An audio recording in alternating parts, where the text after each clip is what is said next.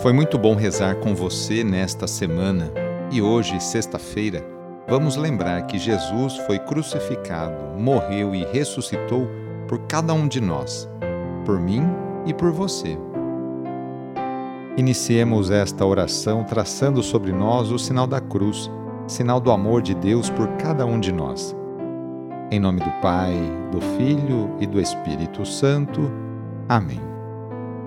Senhor nosso Deus, nosso Pai, nós cremos em vós, nós esperamos em vós, nós vos amamos, nós vos agradecemos este dia e vos damos graças porque estamos com vida. Oferecemos este dia ao Senhor com todas as nossas alegrias e sofrimentos, com todos os nossos trabalhos e divertimentos.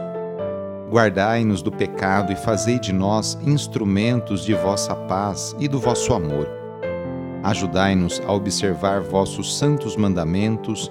Amém. Sexta-feira, dia 29 de julho. O trecho do evangelho de hoje é escrito por João, capítulo 11, versículos de 19 a 27.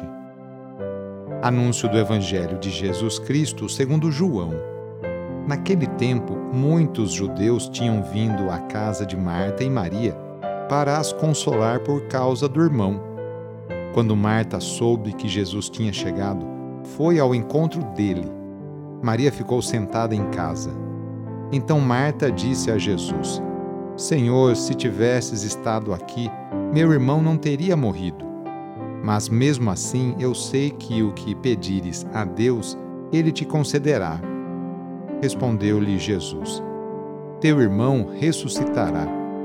Disse Marta: Eu sei que ele ressuscitará na ressurreição no último dia. Então Jesus disse: Eu sou a ressurreição e a vida. Quem crê em mim, mesmo que morra, viverá. E todo aquele que vive e crê em mim não morrerá jamais. Crês isto? Respondeu ela: Sim, Senhor, eu creio firmemente que tu és o Messias, o Filho de Deus que devia vir ao mundo. Palavra da Salvação. Hoje a Igreja faz memória por Santa Marta. As Escrituras contam que, em seus poucos momentos de descanso ou lazer, Jesus procurava a casa de amigos em Betânia, local muito agradável a apenas três quilômetros de Jerusalém. Ali moravam Marta, Lázaro e Maria. Há poucas, mas importantíssimas citações de Marta nas Sagradas Escrituras. É narrado, por exemplo, o primeiro momento em que Jesus pisou em sua casa. Ali chegando, Jesus conversava com eles e Maria estava aos pés do Senhor, ouvindo sua pregação.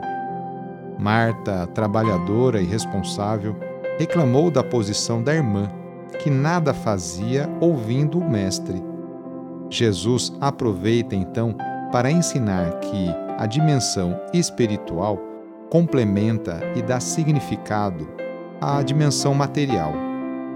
Fala-se dela, de Marta, também quando da ressurreição de Lázaro. É ela quem mais fala com Jesus nesse acontecimento. Marta disse a Jesus: Senhor, se estivesses estado aqui, o meu irmão não teria morrido. Mas mesmo agora eu sei que tudo o que pedires a Deus, Deus te fará.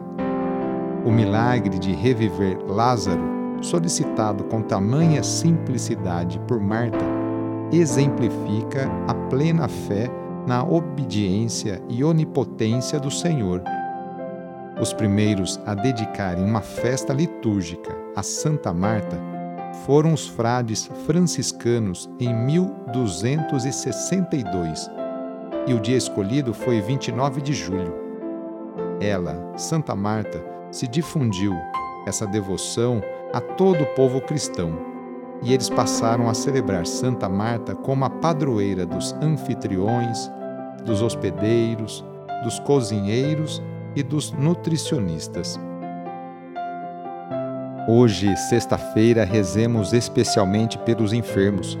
Neste momento de pandemia que passamos, lembremos daquelas pessoas que estão sofrendo de alguma enfermidade, tanto aquelas que estão em suas casas, quanto aquelas que estão no leito de um hospital. Que cada uma delas e seus familiares sintam-se confortados e fortalecidos por Jesus Cristo, que também enfrentou muitos sofrimentos no próprio corpo. Caso seja possível, aproxime-se da pessoa doente, ou então lembre-se dela e reze junto. Senhor, que passastes fazendo bem e curando os doentes, dignai-vos abençoar estas pessoas doentes. Dai vigor ao seu corpo e fortaleza ao seu espírito.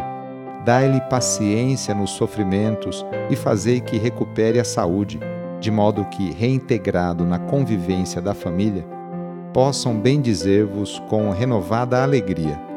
Vós que sois Deus, com Pai, na unidade do Espírito Santo. Amém. No final de mais uma semana, renovemos juntos nossa profissão de fé.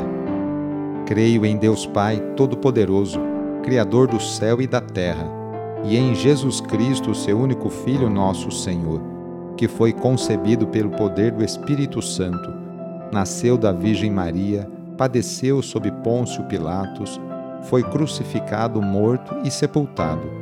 Desceu à mansão dos mortos, ressuscitou ao terceiro dia, subiu aos céus, está sentado à direita de Deus Pai Todo-Poderoso, donde há de vir a julgar os vivos e os mortos. Creio no Espírito Santo, na Santa Igreja Católica, na comunhão dos santos, na remissão dos pecados, na ressurreição da carne na vida eterna. Amém. A nossa proteção está no nome do Senhor, que fez o céu e a terra. O Senhor esteja convosco, Ele está no meio de nós. Desça sobre você, sobre a sua família, sobre o seu trabalho e intenções a bênção do Deus Todo-Poderoso. Pai, Filho e Espírito Santo. Amém. Sagrado coração de Jesus, fazei o meu coração semelhante ao vosso. Foi muito bom rezar com você hoje. Se esta oração está te ajudando, eu fico muito contente. Então envie o link da oração para seus contatos, familiares, amigos, conhecidos. Eu sou o padre Edmilson Moraes, salesiano de Dom Bosco, e moro atualmente no Colégio Salesiano Santa Terezinha, em São Paulo. Que Deus continue abençoando você e sua família. Abraço e até mais.